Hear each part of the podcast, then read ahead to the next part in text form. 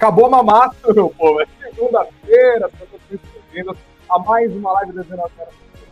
O horário da informação comigo, Gregory Prudenciano. E olha, se lá fora foi bela viola, com os mercados reagindo positivamente a esse grande acordo feito pelos Federal Reserve, junto com bancos centrais da Europa, do Japão, do Canadá, para injetar liquidez no mercado e tentar evitar uma contaminação geral no, dessa crise bancária que a gente está acompanhando nos, nos, últimos dias. Aqui dentro ficou aquele odorzinho de. É, como que é? Por fora Bela Viola, por dentro pão bolorento. O Ibovespa tombou mais de 1%, voltou para o nível dos 100 mil pontos, numa antifesta dos 100 mil pontos, de olho nos riscos fiscais associados à apresentação do arcabouço fiscal Está prometido para essa semana, mas o mercado não está levando muita confiança. Até porque, se a Haddad tenta cantar de maneira afinada para o mercado ouvir, Lula continua batendo no mercado financeiro e, além de tudo, tem o fogo amigo de outros integrantes do governo Lula que estão ali pressionando o Fernando Haddad. O que, que vai sair disso? Será que vai dar bom? É sobre isso que a gente vai conversar já já com o Sérgio Machado, do NCH Capital, e com o Gustavo Sung, economista-chefe da Suno. Enquanto isso, você deixa o seu comentário aqui. Eu quero saber de que lugar do Brasil e do mundo você está nos acompanhando. Deixa também, por favor, o seu like para ajudar o YouTube a espalhar essa live por aí, também as plataformas de áudio nas quais vocês nos acompanham neste exato momento. Inscrevam-se no nosso canal, tá? A nossa conversa começa em 15 segundinhos, é VaptVult.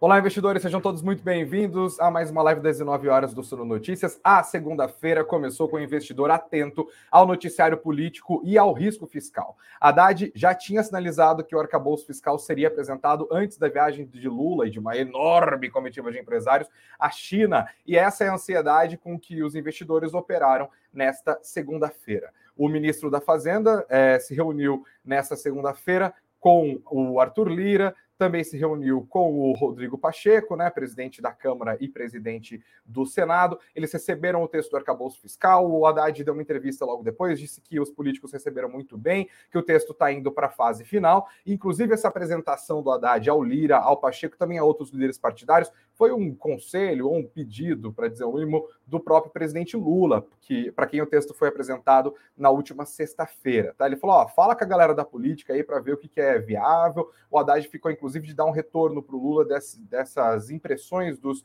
líderes políticos ainda nesta segunda-feira. Para você que está perdido com esse palavrão arcabouço fiscal, arcabouço fiscal, investidores, é o conjunto de novas regras que devem substituir o já combalido e desacreditado teto de gastos, que atualmente é a regra que limita o crescimento das despesas do governo à inflação do ano anterior. O ministro da Fazenda hoje disse o seguinte, abre aspas, nós expusemos as linhas gerais do arcabouço fiscal que vai ser anunciado pelo presidente da República.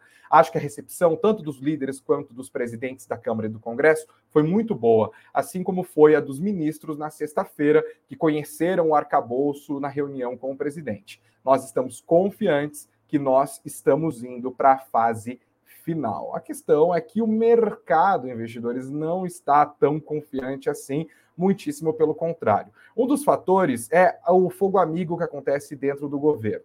Por exemplo, já foi noticiado aqui a Colai, a gente já falou sobre isso aqui nas nossas lives, sobre esses desacordos entre o ministro da Fazenda, Fernando Haddad, e o presidente do BNDES, Aloísio Mercadante. Inclusive, hoje rolou um congresso, uma espécie de, de reunião pública ali do BNDES com um mercadante, com o vice-presidente Geraldo Alckmin, que também é ministro da Indústria e do Comércio, também com o André Lara Rezende, e o mercadante deu um recado que pode soar meio atravessado para o Haddad. Ele falou que o Haddad pode esperar lealdade, mas que ele não peça para que ele deixe de dizer o que está pensando. Enquanto Haddad já falou até que o novo arcabouço fiscal pode ter uma regra para conter o aumento de despesas, uma espécie de teto de gastos, afinal, lá dentro, há setores do PT vocalmente, publicamente, criticando essa posição. É o caso da presidente do Partido dos Trabalhadores, Gleisi Hoffmann, que não tem cargo oficial dentro do governo, mas na prática está atuando como uma ministra adjunta ali, participando inclusive de reuniões ministeriais e de decisões políticas importantes do governo. Ela tweetou dois dias atrás isso aqui, eu trago para vocês com destaque. Se é verdade que a economia crescerá crescerá menos este ano, segundo os indicadores divulgados pelo governo. Precisamos, então, aumentar os investimentos públicos e não represar nenhuma aplicação no social. Em momentos assim, disse Gleisi Hoffmann, a fiscal, a política fiscal tem que ser contracíclica, expansionista, que é economês para gastar mais, gastar mais, gastar mais. O Haddad também já demonstrou irritação pública com as cobranças com o fogo amigo interno e também com vazamentos de planos do governo para a imprensa. Hoje ele criticou isso, ele falou que acha impróprio. Além dessas críticas todas de integrantes do governo, essa aparente contradição entre integrantes do governo Lula, há também frases do próprio presidente da República. Hoje ele anunciou o relançamento do programa Mais Médicos, e olha lá, essa aqui é para o Sung, que está chegando junto com a gente aqui. Ó. Lula disse que os livros de economia estão superados, defendeu uma nova mentalidade sobre governar. Ele falou o seguinte: ó, é preciso arejar a cabeça, os cursos de economia precisam mudar e precisam, portanto, diferenciar gasto, custo e investimento. Ele disse: é preciso criar uma nova mentalidade sobre a razão da gente governar. Não pode tratar a educação como gasto, a saúde como gasto, porque não tem investimento maior do que salvar uma vida. Ah, o Lula voltando às falas dele ainda durante as eleições. Resultado disso tudo foi o Brasil se descolando do exterior. O Ibovespa caindo mais de 1% hoje, 1,04%, com destaque para a queda das ações da Petrobras, mesmo num dia de alta dos preços do petróleo, e o Ibovespa voltando ao nível dos 100 mil pontos, para ser mais exato, 100.923 pontos. Bom, é esse é o começo da nossa live hoje, hein? Eu já peço para trazer aqui para nossa conversa o Gustavo Sung, economista-chefe da Suno. Seja bem-vindo, Gustavo. Boa noite. Boa noite, Greg. Obrigado pelo convite. Boa noite, investidores. Boa noite também ao Sérgio Machado, gestor da NCH Capital, que mais uma vez nos brinda aqui com a sua presença. Boa noite, Sérgio. Tudo bem por aí? Voltou de férias agora, né? Eu falei que ia fazer uma enquete para que o público diferenciasse quem, quem voltou de férias agora, mas tá até óbvio, né? Tudo bom, Sérgio?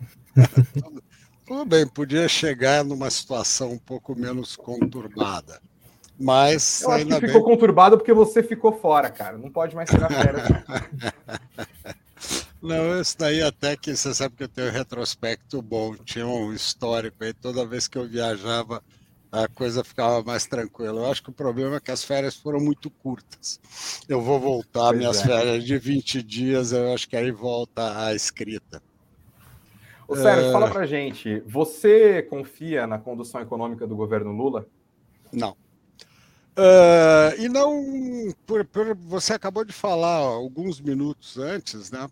Que a gente está passando por, um, por uma, uma situação que eu, eu tenho um, um, alguns anos de, de, de, mercado e alguns governos, eu fiz parte da, de toda, vamos dizer, todos os governos pós-militares, uh, né? então desde a primeira eleição, e em nenhum momento a gente teve uma situação tão uh, excêntrica. Né? E, em primeiro lugar, é, é essa conversa do arcabouço, isso é, tem, tem, dois caminhos. Um, uma hora parece que o plano não existe, né? que uh, a gente, para quem está vivendo nesse mercado, desde o começo de janeiro, o mercado uh, tem dado né, avais, né, os cheques em branco, seguidamente. Né? Inclusive eh, fazendo pouco caso para os ataques meio virulentos contra o mercado, contra uma responsabilidade fiscal, contra juros compatíveis com uma política uh, de meta de inflação, que queira ou não, é o que nós temos, né? Então, todo esse tipo de ataque, ele foi, de alguma forma, recebido até numa boa.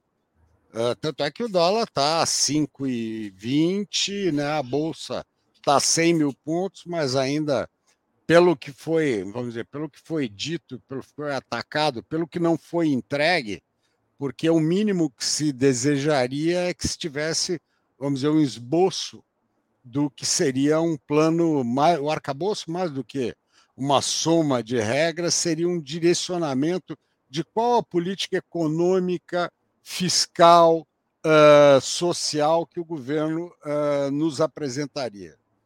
Então, até então, o, o comportamento tem sido, eu sempre até fa falei, acho o mercado leniente pelo tipo de situação que a gente tem. Que a gente tem um, um, um, um ministro da Fazenda que é desautorizado de forma né, mais, né, principalmente pela, pela presidente do PT, essa parece que. É... Contumaz e cotidiana, diria. É, né? não, é, parece que optou por. Né, o, o, né, você lembra quando a gente era moleque malhava o Judas né, na Páscoa? Era mais ou menos isso, parece. Ele é, Malhando Haddad. É, é, o, é o da vez, né? Então, e de uma forma né, né incansável. Uh, isso é muito ruim, né? Porque você, de alguma forma, o ministro Haddad passou a ser uh, o depositário de todos os nossos anseios. Por mais que tenha sido uma, uma opção que era menos desejada, é aquela história. Uh, é o que temos, e é o que temos, e ele também se colocou numa posição apaziguadora, até bastante apaziguadora. Eu acho que uh, no, no, evento dos ataques frontais ao presidente do Banco Central, ele foi né, se encontrar, não teve nenhuma declaração né, bombástica ou lacônica, simplesmente teve uma de declaração que é natural, né, porque afinal são dois membros importantíssimos da, da, da, da condução da nossa economia. Né? Então, eu acho que a gente tem, hoje, eu acho que o mercado cansou um pouco disso. Primeiro que ele cansou que essa o, o bendito arcabouço era quarta, era quinta, era sexta, então era hoje, não é hoje, então vai vir uh, talvez depois do Copom, ou seja, de alguma forma uh, uh, parece que, que, o, que o governo está se us, né, tá usando esse beneplácito do mercado para manter essa política de desinformação. Isso é basicamente desinformação. Não se fala o que se quer, sabe? Não se fala um minimamente desejável. Eu acredito, é uma coisa que eu discuti muito é, nesses tempos com outros, com economistas, com outros gestores, é, que é, tudo dava a indicar que se você tivesse uma regra ruim mais palatável, o mercado reagiria bem, tá? Porque o mercado estava precisando regra. Porque aquele negócio, antes uma regra ruim do que não haver regras. E o que a gente tem o que é não há regras. E parece que de alguma forma, eu acho que esse cansaço de hoje um pouco é que também parece que não há limite para o excesso verborrágico, né, contra o que tudo uh, que seja pragmático tá certo? Uhum. Né? Parece que não, continua a se desenterrar uh, defuntos reais ou não, né? Declarações que o ano passado o Brasil não cresceu, declarações que a Petrobras foi destruída, declarações que o MST não invade propriedades produtivas quando está na rua isso, né? Uma coisa que o, o, os cubanos foram foram expulsos do Brasil, quando na verdade foi um programa que foi extinto por parte de Cuba. Né? Então, esse tipo de, de, de, de eh, comportamento, e principalmente quanto mais político e quanto mais distante da realidade ele se torna, mais preocupante eu acho que fica a gente olhar para o futuro. Né? E eu acho que o mercado hoje disse um pouco disso. Mas ao mesmo tempo. Vou jogar a bola para o. É, Pode falar. Pode concluir. Não, não, é ao mesmo tempo você vê que o mercado ele segue uma bolsa a 100 mil pontos, mas o dólar ainda está comportadinho, tá certo? Está 5,20, uhum. segue o 5,20, e os juros, de alguma forma, tem uma leitura que, de alguma forma, eles vão dar um jeito de dar uma marretada nos juros. Né? É isso que a curva é, meio que me fala. Joga a bola para o Gustavo Sung agora. Sung, o Sérgio está bastante pessimista, né? Pelo que a gente ouviu aqui, preocupado. Queria saber se você compartilha desse, dessa preocupação toda e como você está vendo esse morde-a-sopra do governo com relação ao mercado. Está mais mordendo, né? Para ser é, bem honesto. É, e nesse momento, em relação ao arcabouço fiscal, quais são as suas expectativas? Eu só queria fazer um passo antes, só para mostrar para quem está nos assistindo a importância dessa discussão. A gente, por, eu volto para a crise que a gente viu em 2015 e 2016, uh, que ali a crise da Dilma, a gente estava crescendo, não crescendo, né? A gente teve quase, se eu somar 15, 16 o crescimento do PIB, a gente caiu 7%, se eu não me engano. E aí, se a gente olhar os dados de 16, 17, 18, em pouquíssimo tempo a gente fez com que os juros caísse de forma lá 14 para chegar a 6, a inflação convergisse muito mais próxima ali da meta e as coisas pareciam dar no eixos. E duas coisas aconteceram naquele momento. Primeiro, uma âncora monetária com a entrada do Willa, e ele trouxe um guidance, uma transparência muito grande para a política monetária. Teve até uma entrevista, chamou que não ia mudar a meta. E o segundo ponto, que é a discussão de hoje, é a âncora fiscal quando veio o teto de gastos. Quando a gente teve a, a, a votação e aprovação, as expectativas ancoraram, aquela ansiedade que existia caiu, e a gente conseguiu ter uma maior visão da dívida pública pela frente. E o controle dos uhum. gastos, que era um problema que estava vindo muito forte. E essa discussão está se repetindo novamente. E o grande problema que eu vejo é que, como o Sérgio bem trouxe, teve uma discussão e ali um afronte à independência do Banco Central, que foi um ganho institucional muito grande para evitar qualquer tipo de interferência política, como episódios passados, por exemplo, a gente vê o Tombini e a Dilma, que teve um ruído muito grande, então a gente evita isso até nas eleições de 2022. Normalmente, de eleição, você não sobe juros, porque isso tem um efeito ruim sobre a atividade e a percepção, e a gente teve juros subindo e, e ainda um tom duro contra questões fiscais, mudança no cálculo do teto. Eu lembro até um episódio que teve até demissões de alguns secretários ali, que o pessoal estava saindo debandando, bem no período de silêncio do Banco Central. Então, o Banco Central teve sua autonomia. E um ataque muito grande a isso, a gente gera uma ruína, um ruído muito grande sobre a independência, e que não deveria existir. E agora a gente passa para a segunda âncora, que é esse novo arcabouço fiscal, que, na verdade, ao meu ver, devia ser apresentado na eleição como bom projeto e a gente ter maior nebulosidade, mais luz sobre o assunto. E a gente passou quase três meses sem notícias, sem direcionamento. E eu até acho estranho que se eu pegar o, o, cenário de uma semana atrás, duas semanas atrás, Brasília estava meio quieto. Até acho que eu fiz com você, Greg, estava meio tranquilo, não teve grandes declarações. E aí o teto estava vindo, eu, eu achei que ia vir alguns direcionamentos. Sexta-feira ia ser apresentado e o Lula falou: olha, melhor você falar com o pessoal lá de Brasília. E eu achei que ele devia apresentar justamente antes do Copom para trazer um pouquinho de luz. E aí as declarações que o Haddad trouxe, por exemplo, em entrevistas, olha, a gente tem que fazer uma sincronia entre política fiscal e política monetária, a melhor forma de crescer é baixar juros, e eu via num, num sentido que, olha, vai acontecer. E, de novo, como o Sérgio bem uhum. trouxe, não aconteceu. Então fica naquela ansiedade e aí o mercado vai cansando um pouco sobre esse tema. E Haddad fala que está aí sete chaves, mas se ele realmente desejasse é, com que a política monetária e fiscal sincronizasse, expectativas ancorassem, o Focus hoje, 2026, voltou a subir. Eu acho que algum direcionamento e algumas, olha, tenho essa, essa questão, vou atacar de certa forma, tem alguns pontos para ainda se ajustarem, mas é isso. E aí a gente tinha para o Compom um pouco, o Copom sendo um pouco mais confortável. Agora a gente chega no Copom essa quarta-feira com expectativas de inflação subindo 25, 26 com ainda incerteza fiscal, eu acho muito difícil a gente ver cortes de juros no curto prazo. Vou segurar essa história do Copom, que eu já quero falar sobre isso também, mas eu queria só o seu voto na enquete aqui, ó. Você que está junto com a gente ao vivo, pode votar na nossa enquete. No final da live eu vou dar o resultado. Sung, o arcabouço fiscal que o governo vai apresentar será opção A, uma coisa meio só do milhão, bem feito e vai gerar boa reação. Opção B, mal feito e vai prejudicar o Ibovespa ou C, meia boca e não fará diferença? O que, que você vota? Difícil, hein? Eu acho que vou pelo C, mas tem, eu faço uma vírgula e tem uma questão muito forte no meu cenário, é que a discussão em torno do arcabouço na, no Congresso, vai, eu acho que vai demorar um pouco mais do que se espera, não vai ser tão fácil, e isso vai também retardar um pouco o cenário do mercado. Segura, peão. E você, Sérgio? Bem feito, mal feito ou meia boca? Eu acho que vem meia boca. Nada que que está sendo feito nas coxas pode vir bem feito, sabe?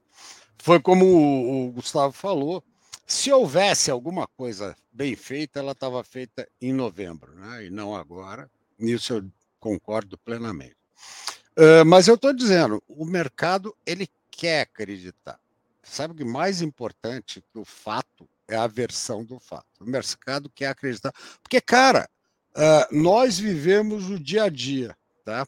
Uh, nós sofremos para burro porque a gente oscila preços numa velocidade, numa né, intensidade assustadora, mas imagina o, o, o coitado que vive no setor real. Como é que você programa a tua empresa há três meses parado?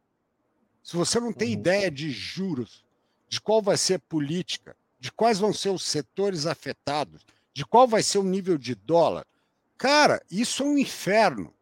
Você nota isso, começa a bater emprego. Emprego já deu uma caída. Não é porque o empresário malvadão mandou embora porque ele não gosta do Lula, não. Sabe? O Brasil tem um custo de empregar e de desempregar muito alto. Tá certo?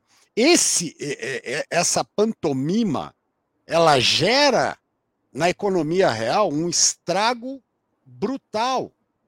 Né? Então, isso que é o mais preocupante. Então, de alguma forma, eu acho que os agentes econômicos, como um todo, eles estão ansiosos por alguma, que eu falei, alguma regra. Aquela uhum. história, me dê um norte.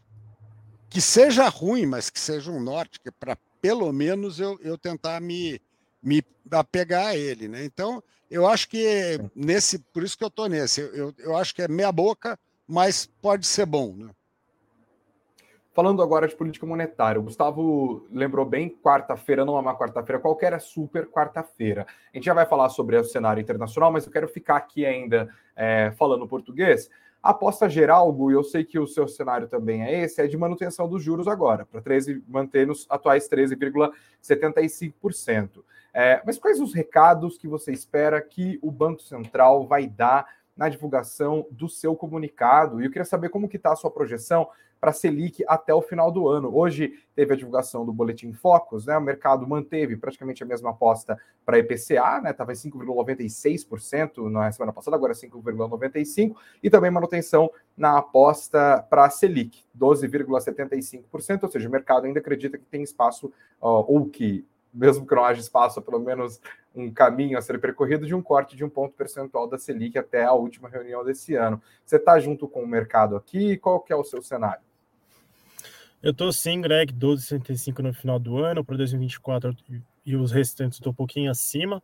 É, mas eu tenho três pontos aí que eu chamo muito a atenção. Primeiro, o Banco Central ainda vai estar bastante preocupado com a inflação de serviços. Eu acho que se a gente olhar os núcleos de inflação, eles continuam bastante elevados. Inflação de serviços aí no último mês, se eu não me engano, foi o maior desde é, de fevereiro de 2011. É, e os índices de difusão voltaram a subir. Então, a inflação cheia, ela está desacelerando sim, mas alguns componentes, eles merecem bastante atenção. O segundo ponto importante que eu venho batendo nessa tecla desde que a gente fazia live com a Bia ali na manhã, é que se a gente olhar o foco, as expectativas, principalmente de longo prazo, elas estão subindo ainda. Uh, 25 já está, se eu não me engano, 4 ali. É, a meta é 3, um outro para cima é 4,5, então já está chegando no limite superior. 26 que é, que é o tal das expectativas se deteriorando, né? Que a gente costuma falar. Exato, em 2026 o meta não está definido, mas está subindo aí marginalmente. Então é preocupante. O Banco Central, como eu sempre falo, não está muito preocupado com a inflação de hoje, sim fazer a trajetória convergir para a meta. Então ele está bastante, sim, vai ficar com olhos bem abertos em relação a isso. Eu acho que tem dois fatores interessantes para a gente olhar. Primeiro, ele vai bater na tecla de novo do arcabouço fiscal, isso não tem como fugir. E eu acho que ele tem que começar a olhar um pouquinho mais o mercado de crédito. Eu não creio que ele vá citar essa questão aí no comunicado, não é muito da, do, do, seu, do seu olhar, mas a gente olhar alguns indicadores, a gente começa a ver sinais um pouco preocupantes, nada muito forte, mas se a tendência continuar, por exemplo, de inadimplência, atrasos, é, endividamento, isso pode influenciar um pouquinho. Uh, o cenário internacional a gente pode entrar depois, acho que não tem grandes alterações, acho que o cenário doméstico vai ser o principal relevante aqui na visão do Banco Central. Claro, lá ele tem uma preocupação maior, mas acho que o ponto principal, pilar, é realmente aí a questão do risco fiscal, que vai determinar também no meu cenário se eu vou ficar mais pessimista ou mais otimista. Agora, Sérgio, eu queria é, falar um pouco da sua experiência enquanto gestor e do que vocês estão fazendo agora na NCH Capital em meio a esse cenário todo. São duas perguntas em uma. Primeiro, o que você acha que o Comitê de Política Monetária vai fazer, não só nessa quarta-feira, mas até o final desse ano? E, diante dessas incertezas todas, como que vocês estão fazendo a gestão ativa do portfólio de vocês? O que, vocês estão vendendo, o que vocês estão comprando? Bom, uh, vamos lá. Uh, eu acho que o, Banco Central não tem nada diferente a fazer do que manter, tá certo? Não há nenhum. Nada que o leve a isso, tá certo? Os fatores é, que mantiveram a taxa alta, eu acho que é, quem me conhece no mercado sabe que eu critiquei é, muito quando jogaram a taxa irresponsavelmente a dois, como já na época eu falei, vão errar para baixo e vão errar para cima. Essa taxa está errada. A meta de inflação está errada. Ótimo, tudo bem. Só que são, né, são pecados originais que vieram com a gente. Tá? Há como corrigir? Há. Uh, mas a primeira forma a corrigir esses pecados é que você, primeiro, mostre uh, interesse em sanar um dos problemas que é o fiscal, que foi né, falado, uh, massacrado. Eu acho até muito engraçado que quando a taxa estava em 2%, você tinha uma horda de economistas que falavam que a dominância fiscal tinha chegado. Né? Agora, essa mesma horda sumiu com a gente com uma taxa de, né, de quase 14%. E onde a dominância fiscal está mais perto é agora e ninguém mais fala nisso. Eu ainda acho que não é o caso. Dominância fiscal ela entrou numa discussão acadêmica que é, é eu acho que ela é até estéreo. A dominância fiscal ela se, né, ela se instala quando o local não tem mais uh, interesse em financiar o governo a qualquer custo. Tá? E para uhum. isso acontecer, você tem que ter uma degradação da expectativa futura ou uma degradação do sentimento presente. Normalmente isso ocorre com essa pressão e essa pressão bate na moeda. A gente já teve eventos aqui muito próximos disso. Então, uh, na medida que você olha o dólar, uh, e quem conhece qual é o funcionamento do financiamento uh, da, da, da, do governo brasileiro, você tem recursos internos que não tem para onde sair se não forem para título público. Né? O, quem é o grande né, o grande captador, quem concorre com o setor real é o setor público, que é o grande tomador de recursos. Então, o problema haveria no futuro, né, numa, numa percepção de que haveria uma responsabilidade ao conduzir os gastos e que isso poderia impactar os custos né, e, e a capacidade de financiamento. Mas isso acho que não é uma coisa atual. Uh, eu acho que perde-se uma oportunidade grande, porque se esse arcabouço tivesse sido apresentado há dois meses, eventualmente a gente teria, uh, no próprio speech do, do, do Copom, falar: ó, oh, dada a melhora, indica-se, porque é muito mais importante do que a gente vê. Meta de inflação é um sistema que o, mercado, o Banco Central coopta a economia para que vá com ele, os agentes. A curva é formada pelo, pelos agentes, não é pelo Banco Central. O Banco Central define uma taxa e, eventualmente, a próxima, porque eles agora adoram né, falar uma mais outra. Não sei por que é um pouco de ejaculação precoce, podia ficar quieto da taxa de hoje e na reunião de hoje, da próxima, dá para mas tem isso. É, o virou uma... do tal do, do forward é, guidance. é, não, e de já cantar a próxima. Pô, deixa uma é. caçapa é. de cada vez, vamos jogar sinuca na boa. Mas, ou, ou seja, então eu acho que perdeu-se uma grande oportunidade. E essa oportunidade foi perdida pelo governo. E não falar que o Banco Central tem má vontade com isso. Se ele baixasse hoje a taxa, eu acho que ia ser um desastre porque ia uh, ficar claro que haveria um abandono uh, da responsabilidade com, com todo, tem toda uma liturgia. Aquilo lá, o Copom, não, não é uma, um bando de maluco Sim. que se encontra, bebe uma e fala: não, vamos baixar, não, vamos subir. Não. Aquilo lá você tem que seguir, sabe? Você tem todos os departamentos que apresentam, né? você tem todo, tem Sim. os modelos. Não, não dá para baixar não, no grito, né? Mas, mas é. eu vou insistir na pergunta: o que, que você está vendendo, que você está comprando nesse cenário? Eu, eu entendi suas dúvidas Bom, e as angústias, mas como que vocês estão gerindo o portfólio neste momento? Não, não, não estou com angústia, não. Eu acho que ser um gestor angustiado, eu tinha morrido. Eu tenho 67 anos, estou vivo. A única coisa eu não sou angustiado. Eu, eu tento ser pragmático ao extremo. Tá? Então, Sim. hoje, é que meu fundo especificamente é um fundo que ele é muito mais confortável. Eu carrego basicamente títulos públicos, uh, carrego uh, uh, títulos de, de instituição financeira AAA, né? eu carrego títulos dos quatro maiores bancos do Brasil, e faço operações de bolsa sem risco direcional, que é termo, box. Então, eu, hoje, uh, eu estou tranquilo. O que, o que me atrapalha até é o nível de taxa de juros. Porque taxas de juros muito altas, ela, eles tornaram as operações de termos muito menos rentáveis do que eram. Tá certo? Sim. E também a falta de, direciona, de direção. Se você for analisar a Bolsa, ela está lateral há um ano. Né? Pessoa física, que é o grande parceiro, é o cara que eu financio no termo, está perdendo dinheiro faz um ano e meio, né? Está acabando o caixa dele. Tanto é que o volume de termos é, caiu, sabe, há muito. Né? Você tinha um bilhão de operação por dia, dois bilhões, hoje você tem 100, 150, 200 milhões, sabe? Ficou muito menor. Então a gente está tranquilo, ainda mais. O meu fundo, ele é basicamente um fundo de eh, reserva de valor. Não é que se, uhum. se você quiser ganhar dinheiro, não vai operar comigo. Você vai operar com o meu sócio, James, que opera a bolsa, mas também hoje uma bolsa anda meio complicada. Mas a nossa uhum. linha, uh, o principal uh, carro-chefe da casa é conservador. E como tal, até a minha opção hoje, eu estou rendendo mais, mais baixo que o meu histórico, estou rendendo 103, 104 do CDI, porque eu estou mais conservador. Volto eu pegar um gancho no, no, Gustavo. Eu acho que crédito é um problema, é um problema sério. É, ainda não para Banco Central, é um problema muito mais de. Porque você imagina, é, fala assim, ai, problema do crédito, vamos baixar o juro.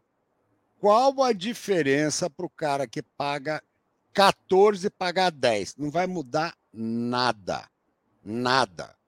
Sabe? E ao contrário, se for muito rápida, o banco vai emprestar menos, que ele vai ficar com medo do que. Porque né, ele vai emprestar 10 e vai ter que voltar para 20 daqui a pouco. Uhum. O que a gente está tendo é um, é um, fenômeno clássico que chama empossamento de liquidez. Por quê? Uh, a gente teve um problema nos ativos de crédito de uma grande empresa que contaminaram um determinado segmento, que é os benditos créditos privados, que é, uma, é, um, é um mercado muito grande, mas ele tem um pecado venial. A liquidez do mercado secundário é pífia em relação ao tamanho dele. Então, você tem um mercado de 3 tri que negocia um bi. Não vira. Isso só funciona quando está todo mundo a leite de pato. Quando o pau come, simplesmente só tem vendedor. Sabe? Sim. E outra coisa. E o preço desaba em dois segundos, né? Isso. É e uma outra coisa. Lembre que a gente uhum. teve um fenômeno desde 2017 num crescimento astronômico uh, das emissões privadas, uh, associados a um fenômeno também tupiniquim, que foram o, o, o aparecimento e o crescimento também astronômico dos, dos fundos crédito privado. Então, o que aconteceu? Você começou a ter grandes emissões que só tinham um comprador. Você nota uma coisa: como esses crescimentos eles tinham não, a correlação 1, não se criou um mercado secundário. E toda vez que você tem uh, as vendas nesses, nesses fundos, eles não são difusos, são rupturas. É final de 19, é 2020, é agora final de 22. Então é um mercado que ele não é funcional, né? Então esse, essa devia ser uma grande preocupação em criar um mercado que absorvesse isso e não mercados unidirecionais, tá certo? Que ou são compradores ou são vendedores. Não tem. Mercado é bom que nem bolsa. Você imagina uma bolsa que só tivesse comprador uma época e vendedor outra. Ia ser squeeze todo, todo mês. E mercado de, de título privado, o que acontece são squeezes seguidos. Né? Então me preocupa muito isso. Agora, eu, voltando, o empossamento de liquidez é o quê? Sobrou essa grana, ela vai para banco. Só que banco está vendo o quê? Ele está olhando, vendo que o, o, os devedores estão com, com, dificuldade. Ele, anteci, ele né, antecipa recebimento e encarece e diminui o crédito. Então a grana vai ficando nos grandes bancos e não vai para o setor final. E isso, qual seria o caminho dessa grana voltar? É quando você tiver uma expectativa de um crescimento saudável, tá certo? Esse crescimento saudável gera renda, tá certo? Gera aumento de faturamento e gera queda de juros, né? E aí crise... volta para toda essa construção da necessidade de juros sustentáveis, de uma agenda de produtividade, de investimento em infraestrutura, de Exatamente. Bom, é, é, é, excelente ponto. Eu só vou ter que virar rapidamente o assunto aqui. Eu peço desculpas porque o tempo urge.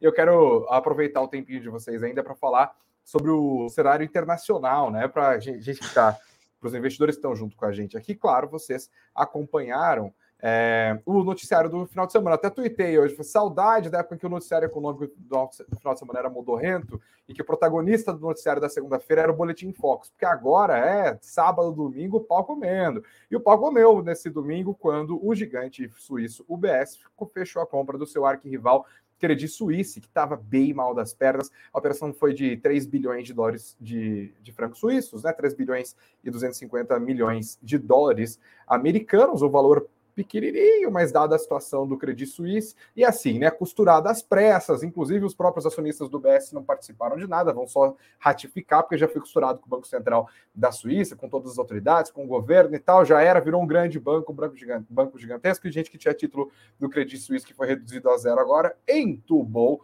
o prejuízo. Apesar disso tudo, aliás, com tudo isso também, porque os preços das ações ficaram lá embaixo, as ações do Credit Suisse desapareceram baram hoje, depois dessa venda às pressas. As BDRs negociadas aqui na nossa bolsa encolheram 28,03% nessa segunda-feira, R$ 3,80 aqui. Ao longo do último ano, elas caíram só 81%, nada demais. As ações do Credit Suisse na Encolheram só na segunda-feira 53%, 94 centavos de dólar ao longo do último ano, quase 90% de queda. E além dessa costura do Banco Central Suíço, é, das autoridades lá da Suíça para tentar conter o Credit Suisse, lembrando que o Credit Suisse em termos de ativo é tipo o dobro do Lehman Brothers, né? Então houve uma preocupação muito grande para que isso acontecesse mesmo. Também rolou nesse final de semana uma grande articulação feita pelo Federal Reserve, né, autoridade monetária dos Estados Unidos, Banco Central dos Estados Unidos, junto com o Banco do Canadá, da Inglaterra, do Japão e o Banco Central Europeu, além do Banco Nacional Suíço. Essa galera do Banco Nacional Suíço está trabalhando para aumentar o fornecimento de liquidez por meio de linhas de swap de dólar do Fed. Esses bancos negociam esses contratos de swap e agora é, isso faria era feito semanalmente, agora vai ser feito de maneira diária até abril e vamos ver até onde vai isso. A ideia é tentar estabilizar os mercados e impedir uma contaminação. A gente está há duas semanas falando sobre isso, desde as quebras do Signature Bank e do Silicon Valley Bank nos Estados Unidos, e depois aquele tremor do Credit Suisse que acabou tendo seu capítulo final ali neste final de semana. Eu vou jogar para o Sung agora, e daqui a pouco eu volto a ouvir o Sérgio sobre isso. Sung, você acha que eles conseguiram conter os temores de uma crise financeira global ou ainda tem bola para rolar nesse jogo? Eu acho que é um. Vou misturar a sua pergunta e, na verdade, resposta e dizer que acho que é um pouco dos dois. Eles conseguiram evitar, de certa forma, qualquer crise de confiança no fundo do sistema e evitasse qualquer tipo de risco de saque, corrida aos bancos, mudanças é, e, e trazeram certa estabilidade num primeiro momento, mas eu acho que ainda tem muitos episódios de desenrolar pela frente. É, acho que tem dois pontos principais. Por um lado, a gente vê os efeitos da alta de juros sobre esses bancos é, e, de certa forma, uma certa ingerência. Ao meu ver, o SVB, com títulos aí é na parte mais longa, é, o Credit Suisse passou por certos escândalos nos últimos anos, não é a primeira vez que isso acontece. Então, há uns sucessivos as questões é, de política monetária e também de problemas pontuais, mas eu acho que não vai ser o primeiro episódio que a gente vai aqui pela frente. Eu acho que tem muita coisa para acontecer. É, até eu estava dando uma olhada que na década de 80 é, houve-se algo muito parecido lá nos Estados Unidos com o Penn State Bank, se não me engano, o nome do banco, que é até interessante, eu posso até trazer semana que vem, estou dando uma olhada sobre isso, que foi algo muito parecido. É, mas eu acho que a gente tem muita coisa a desenvolver ainda pela frente. Ah, mas o banco sempre... chamava Penny de, de centavos? P-E-N-N. Acho que era Pe... É, Penn, Penn, Penn State, se não me engano. Eu ah, vou, tá, dar, vou um, trazer um banco esse... chamado Penny é, é pedir para quebrar. Não, não, não era como. Penn State. Uh, e aí teve uma questão ali que eles estavam ali com ativos, questão do petróleo também, algo bem interessante uhum, para o pessoal sim. ficar na curiosidade. Uh, mas eu acho que os bancos centrais, diferentemente da crise de 2008, que demoraram para poder reagir, foram bem assertivos de trazer uma reação muito forte e tentarem trazer uma certa estabilidade. Até que os mercados hoje uh, reagiram de certa estabilidade, muito espero do que vai acontecer. Eu acho que esse foi o tom e a sensação que eu tive uh, olhando aí os últimos eventos. Sérgio, você falou que você tem debêntures dos bancões brasileiros aí no teu fundo, você não está com medo, não? Eu tenho medo de dólar falso. É, eu não tenho debênture, eu tenho letra financeira. Debênture ah, é, é, um título de emissão de empresa. É, que você tem um, um princípio, imagina só para você, só não falar assim, não, debênture, não. Um banco, uh, e principalmente um grande banco, ele tem um volume brutal de emissão. Então, ele tem uma infinidade de parceiros e que atuam nesse mercado. Diferente, uma debênture, uma grande empresa faz uma emissão de um bilhão de, de debênture. Né? Uma gigante faz de 5 bilhões. Um Bradesco, um Itaú emite isso por semana, tá certo? Então, é, você tem uma continuidade de títulos e mais, com maturidades distintas. Então, esse mercado vai sempre se renovando. Eu tenho aquela história: quem dizer quem não tem medo de crédito é, ou é, não entende nada de crédito, é louco. Porque crédito é crédito, tá certo? A preocupação que você tem que ter é com a qualidade do devedor, coisa que aqui no Brasil e esses fundos de crédito privado, raríssimas exceções o tiveram. Né? A gente tem uma série de fundos que você vai. Isso eu conversei com gente. Quantas debêntures você tem na carteira? 150. Quantos analistas você tem? Um. Esse cara eu passo, atravesso a rua e vou embora. O cara não tem condição de, com um analista, conhecer 150 empresas. O Brasil tem dificuldade de, né, de, de informações, não só nas, nas grandes, nas pequenas, vê as grandes, imagina nas pequenas. Você tem que conhecer mais profundamente. Então, eu, eu, assumo a minha incapacidade de, de dar crédito para a empresa. Eu trabalhei em banco 30 anos e eu sempre admirei demais o pessoal de crédito. Agora, eu era tesoureiro e, como tal, dava crédito para banco. Então, você tem que conhecer o banco, conhecer que tipo de atuação, qual, né, onde ele é eficiente, onde ele não é e tal. Você não daria gente... crédito para o crédito de Suíça, então? O crédito suíço já estava sem crédito desde o ano passado. O ano passado teve uma uhum. rapa em setembro. Quem está agarrado no mico quis porque ficou. É, aquela, é que nem pirâmide. Eu vou entrar dessa vez porque dessa vez vai dar certo. Tá certo? Ou o cara foi técnico e falou: dado uh, o retorno potencial dessa encrenca, eu acho que vale a pena. Se não fez isso, não deveria estar na função de gestor de alguma coisa, tá certo? Eu acho que é, é, eu acho que tem que se nominar bem as coisas. Eu só, eu só uma coisinha, eu vou pegar um pouquinho a carona aí no, no claro, na, na conversa do, do Gustavo. Só uma coisa que eu concordo com ele, foi uma atitude rápida, mas tem um lado que é horroroso. Os caras destruíram seis meses de Kiti e voltaram para o Ki. Ou seja, o que está gerando toda esta baderna desde 2009, essas bolhas que algumas foram estouradas, outras, as techs, as, né, já foram estouradas, uh, e algumas não, elas foram criadas por, por esse mesmo remédio que foi dado hoje pela cavalaria dos bancos centrais. Tá certo? Estímulo monetário. É.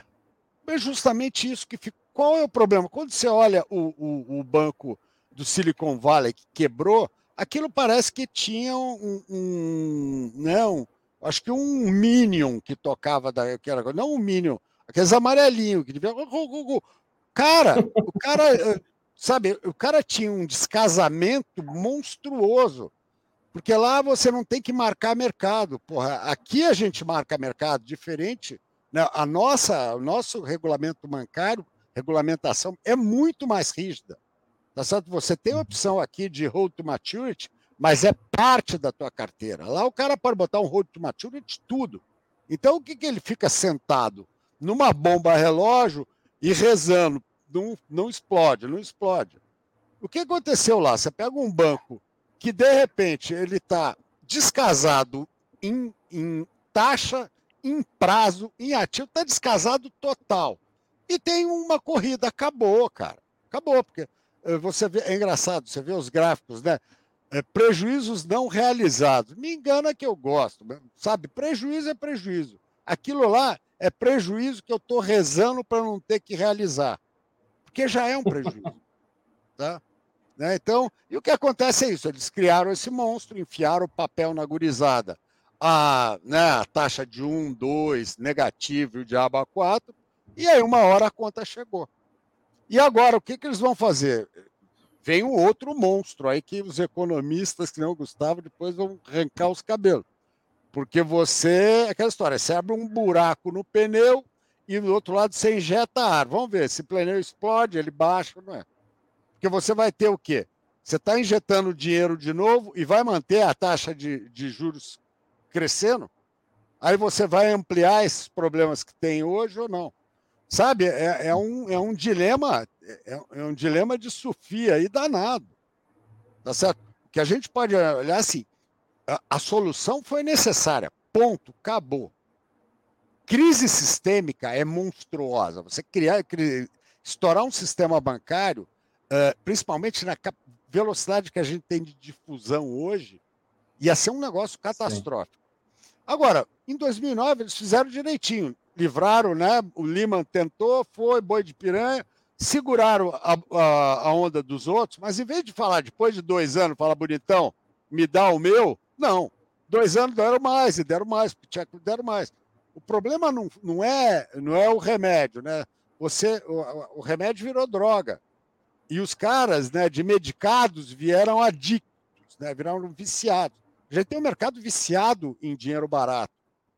Né? E vai, a prova é isso. Mais uma vez, estamos sendo salvos pelo mesmo remédio que nos levou a essa doença. É isso. Cheguei à conclusão de que a culpa é de sua categoria, Gustavo.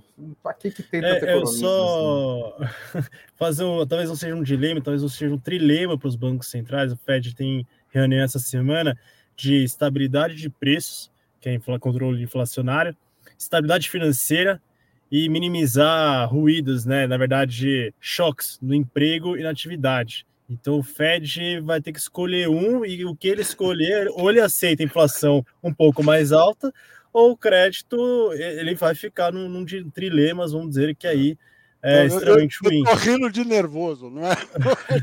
Não, você imagina, você imagina, imagina a situação, cara. É, é né? É, é um Sim. negócio. Eu gostei muito do trilema. Esse daí. E, e eu não e gostaria aí... de fazer parte dessa turma.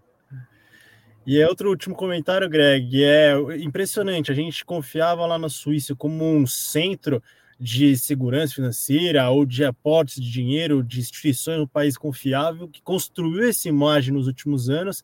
Eu acho que eles vão ter um trabalhando aqui para frente para retomar de novo essa imagem. É isso. Gustavo Sung e Sérgio Machado, senhores, agradeço muitíssimo a disponibilidade de vocês de bater o cartão aqui junto comigo na nossa live. Mais uma vez, sempre portas abertas. É muito enriquecedor. Passamos a lupa nos principais acontecimentos do mercado de um jeito muito bom aqui. Tô vendo nos comentários a galera curtindo muito, tá? Obrigado, Sérgio. Me despeço primeiro de você, então. Portas abertas. Vem, vem, vem logo, hein? Vem, você está demorando muito para vir para cá. Pega férias o tempo todo, rapaz. Deve estar. Tá... Tá imagina os bônus que essa galera da NCH Capital ganha, não é essa tá sofrimento você... nosso aqui na sua, não, Sung. Até parece. Depois eu mando os boletos. Imagina, o, Gustavo, o, o Thiago Reis está tá andando de, de Brasília, cara. Tá, a situação tá difícil. Sérgio, obrigado, viu? Grande abraço. Gustavo, obrigado também. Um abração. Valeu, abração. gente. Até mais. Tchau, tchau. Até mais. Bom, é isso, né, gente? Eu vou até pular a parte do corporativo hoje, porque são notícias um pouco menores e a gente está aqui com 50 minutos de live. Não quero é, é, prejudicar vocês que estão aí com seus compromissos também. Mas faz o seguinte, Lucas, você pode subir a música? Eu vou dar o resultado da nossa enquete aqui.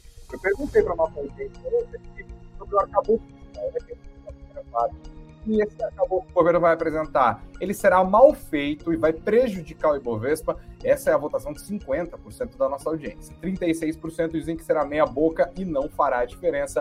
15% estão otimistas, no entanto, dizem que será bem feito e vai gerar uma boa reação. Eu vou encerrar a enquete aqui eu agradeço, gente, muitíssimo a audiência de todos vocês, tá? A paciência, a enorme audiência. A gente ficou aqui a live inteira praticamente com mais de 400 pessoas juntinho com a gente. Não se esqueçam também de dar uma olhada nos links que estão na nossa descrição, tanto no nosso canal do YouTube quanto nas plataformas de áudio. Tem sempre conteúdo para vocês baixarem de maneira gratuita, exclusivos da Suno, para ajudar na sua jornada enquanto investidor. Beijos aos de beijos, abraços aos de abraços. A semana tá só começando. Amanhã a gente se vê de novo, se Deus quiser, aqui às 19 horas, com muito mais informações, a qualquer momento com Breaking News. E vocês sempre ficam bem informados acessando o nosso site, sono.com.br barra notícias, sono.com.br barra notícias. Até mais. Muito dinheiro no bolso. Até amanhã.